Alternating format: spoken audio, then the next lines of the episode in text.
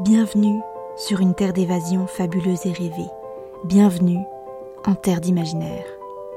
Ici, vous posez le pied sur un territoire inconnu qui ne demande qu'à être exploré.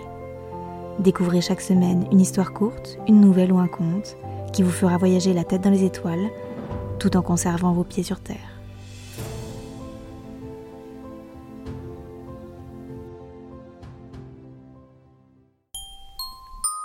Découvrez aujourd'hui l'histoire de Luminaria. La ville de Luminaria était la plus lumineuse et la plus brillante du monde. Son peuple était, lui-même, particulièrement éclairé.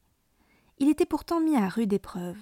Depuis près de trois ans, un tout petit homme du nom de Parvus avait pris le contrôle de la ville en annonçant vouloir lui redonner sa grandeur d'antan.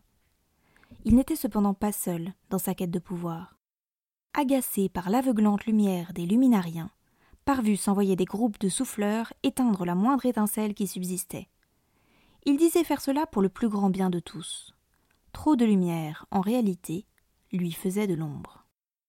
Il chercha tout d'abord à se débarrasser de ce qu'il pensait être des sources primaires de lumière, les lampadaires, les bougies, et même les miroirs qui l'éblouissaient parfois au détour d'une rue ou d'une maison.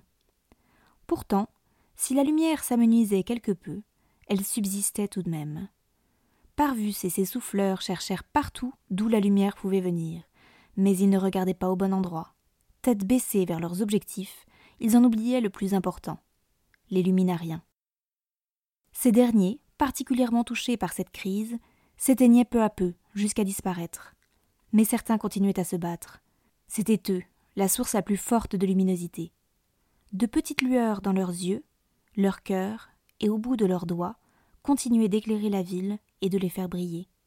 Parvus avait ordonné aux souffleurs de se concentrer uniquement sur les objets sources de lumière, et donc d'éviter totalement les habitants de Luminaria.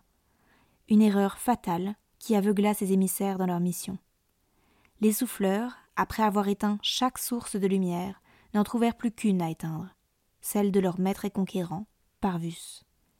Ils exhalèrent leur venin une dernière fois sur la lumière qui animait le dictateur, et fit s'éteindre le feu qui brûlait Luminaria. Le petit homme, aveuglé par sa propre quête de pouvoir, avait disparu par sa propre faute, et avec lui la noirceur qui avait envahi la ville. Les luminariens retrouvèrent ainsi toute leur splendeur. La flamme qui les animait s'embrasa à nouveau, redonnant vie à leur rayonnante cité à travers le monde.